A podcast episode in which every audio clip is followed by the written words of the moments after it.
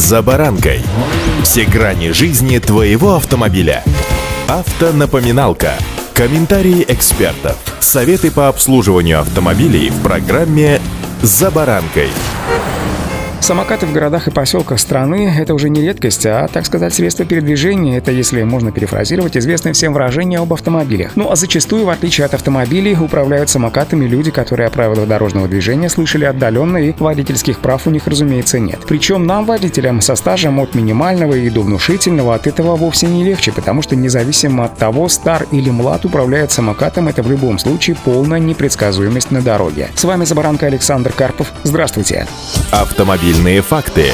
И самое противное в данной ситуации, что у большинства из них, то есть водителей самокатов, как будто вообще не чувство опасности. Некоторые стремительно выкатываются, то есть выскакивают на проезжую часть и столь же быстро возвращаются на тротуар. Удивительно, что количество аварий растет, о чем я уже неоднократно говорил. Современные самокаты оснащаются еще и электродвигателями, которые позволяют передвигаться со скоростью около 40 км в час, а в некоторых случаях даже больше. Некоторые модели разгоняются свыше 60 км в час. Наиболее продвинутые варианты достигают максимальной скорости 80 км в час. Таким образом, этот вид транспорта становится самым опасным из всех существующих в нашей стране. Небольшие колеса и слабые тормоза не позволяют тормозить столь же эффективно, как, к примеру, на автомобилях или мотоциклах, а это значит, что человек на электросамокате легко может врезаться в другие транспортные средства. Кроме того, гироскутер из-за небольших колес и высокого центра тяжести вообще крайне неустойчив. Водитель очень легко теряет равновесие от наезда, к примеру, на простой камень или, к примеру, из-за неудачного резкого торможения. В итоге человек просто кубарем летит на проезжую часть и рискует попасть под колеса автомобилей. Самокатчики на высокой скорости могут врезаться в выруливающий из дворов транспорт. Если самокатчик обгоняет пробку между рядов, а какой-то автомобиль поворачивает налево перпендикулярно потоку, то самокат просто не успевает затормозить и, как правило, бьется в крыло или в дверь машины. Человек перелетает через крышу и оказывается на асфальте.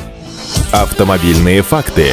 Если самокат или скутер имеют мотор мощностью менее 250 Вт, то юридически это происшествие считается наездом на пешехода. Несмотря на то, что водитель не виноват, а самокатчик сам залетел к нему под колеса, автомобиль считается средством повышенной опасности, и его владелец несет ответственность за причиненный ущерб здоровью. Пострадавший может составить иск в суд и выставить счет на крупную сумму. Если же самокат имеет электромотор свыше 250 Вт, то он совпадает по характеристикам с мопедом, и здесь возникает юридическая коллизия. В соответствии с техническим регламентом Таможенного союза о безопасности колесных транспортных средств к мопедам относятся двух- или трехколесные транспортные средства, способные разгоняться не более чем до 50 км в час, которые имеют двигатель внутреннего сгорания объемом не более 50 кубиков, или электродвигатель с максимальной мощностью от 250 Вт до 4 кВт. Люди на мопедах не имеют права выезжать на дороге общего пользования, если не имеют водительского удостоверения категории М. Инспекторы ГИБДД в данном случае могут совершенно спокойно выписать штраф от 5 до 15 тысяч рублей. Имейте это в виду. Автомобильные факты.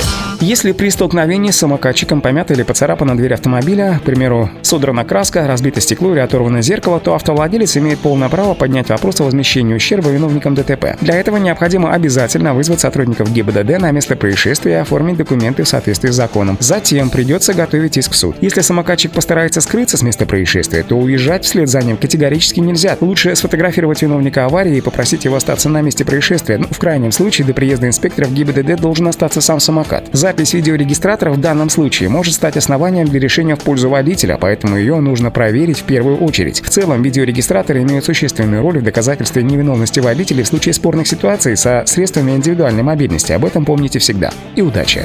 За баранкой.